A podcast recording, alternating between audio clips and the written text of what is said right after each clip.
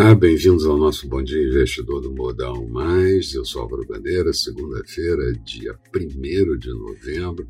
Novembro começando, entrecortado pelo feriado de finados amanhã, mas com muitos boatos e fatos sobre a reunião do G20, da COP26 e expectativa de greve dos caminhoneiros por aqui, começando teoricamente hoje, numa semana cheia de eventos importantes. Antes disso, na semana passada, a Bovespa encerrou com queda de 2,63%, índice em 103.500 pontos e dólar com alta de 0,33, moeda americana cotada a R$ 5,646.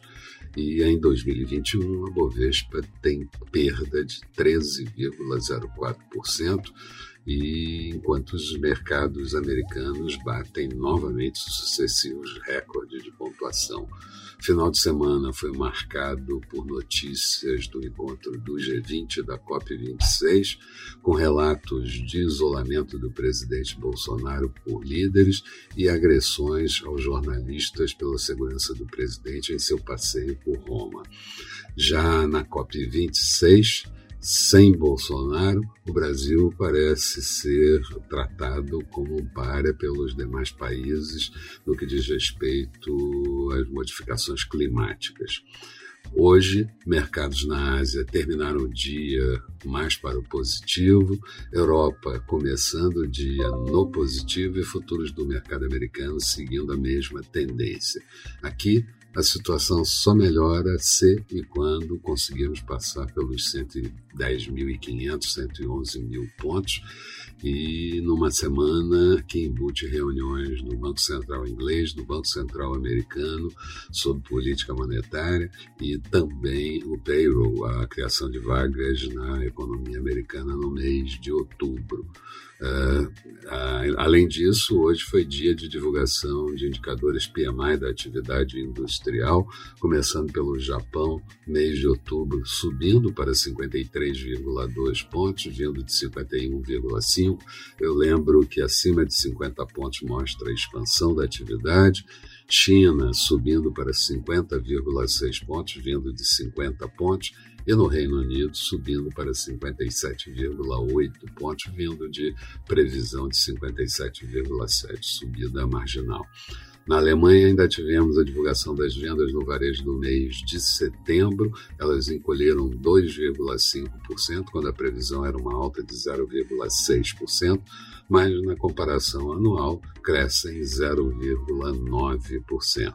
Já o, G20, o relatório final ficou travado por pressões da China, da Rússia e também da Índia e que queriam, eh, não se comprometeram em zerar as emissões de gases de carbono até 2050.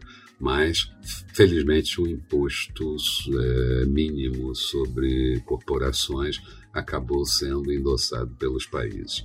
Aqui, expectativa de greve dos caminhoneiros, como eu disse, até aqui, pelos relatos, sem grande adesão e sem grandes complicações, e vamos ter certamente ruído na votação dos precatórios, marcada em princípio para quarta-feira.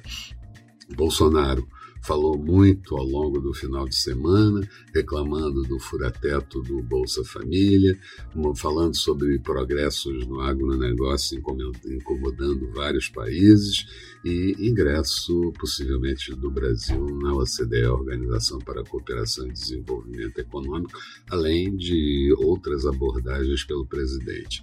Agenda do dia, Vamos ter a divulgação por aqui da nova pesquisa semanal Focus, que deve vir um pouco pior, saldo da balança comercial e nos Estados Unidos os gastos com construção do mês de setembro, além de indicadores PMI e ISM de atividade.